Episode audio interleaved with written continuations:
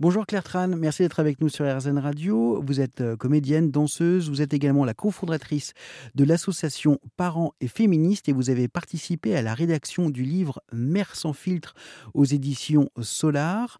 Dans ce livre, vous écrivez un chapitre qui s'intitule Le pull rose de mon fils.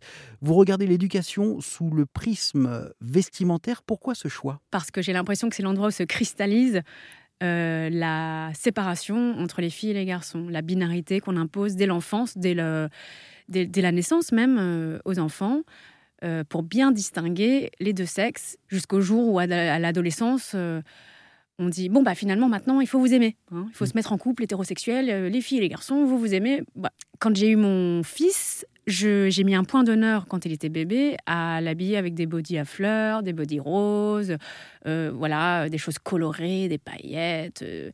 Pour moi, c'était une façon en fait de dédramatiser le vestiaire. C'est-à-dire qu'en fait, euh, c'est un garçon, voilà, il a tous les attributs physiques d'un garçon, mais en fait, c'est pas parce qu'il porte des fleurs qu'il va être moins un garçon.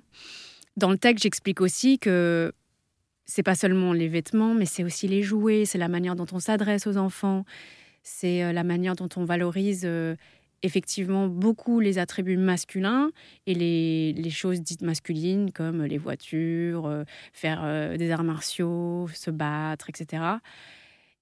Tout ce qui est de l'ordre du féminin est dévalorisé. On a plus tendance à dire à une fille, bah, tu peux jouer avec un camion. C'est moins gênant que de dire à un petit garçon, bah, tu vas pouvoir jouer avec une poupée. Et c'est des choses que moi qui me choquent énormément mais qui sont effectivement euh, encore euh, assez répandus. Et l'arrivée à l'école, où là, on peut retrouver ces stéréotypes-là, comment on fait pour, euh, bah, pour pallier peut-être ce que l'école va amener? À l'école, on perd clairement de l'emprise sur son enfant et on est, on est obligé de faire avec la normativité de, de l'école. ça, c'est sûr. Je me suis... J'accepte qu'à l'école, il, il ait envie de rentrer dans ces codes-là et je le comprends parce qu'un enfant a envie de, s'intégrer, d'être aimé. Et on voit bien que les petits garçons et les petites filles euh, comprennent très bien les codes. Hein. ils les intègrent très facilement dès la petite section. Il n'y a pas de doute là-dessus. Ce que j'essaye d'inculquer à mes enfants, c'est que à la maison, ils sont libres d'être ce qu'ils veulent. Mmh. Et donc, euh, ce matin, par exemple, mon fils, euh, c'est les vacances scolaires là, on lui a, il a mis un petit vernis à ongles, par exemple. Et il sait qu'à la maison, c'est assez OK, en fait. Euh, il a une robe qu'il porte régulièrement à la maison aussi. Euh, il porte toutes les couleurs qu'il a envie de mettre. Et c'est OK. À l'école, je comprends bien euh, que. Mais l'important, c'est que l'enfant ait une espèce de. L'intelligence de comprendre comment ça fonctionne et de pouvoir être multiple et d'être libre et d'avoir assez confiance en lui. S'il a envie d'aller à l'école un jour avec un pull rose, mmh.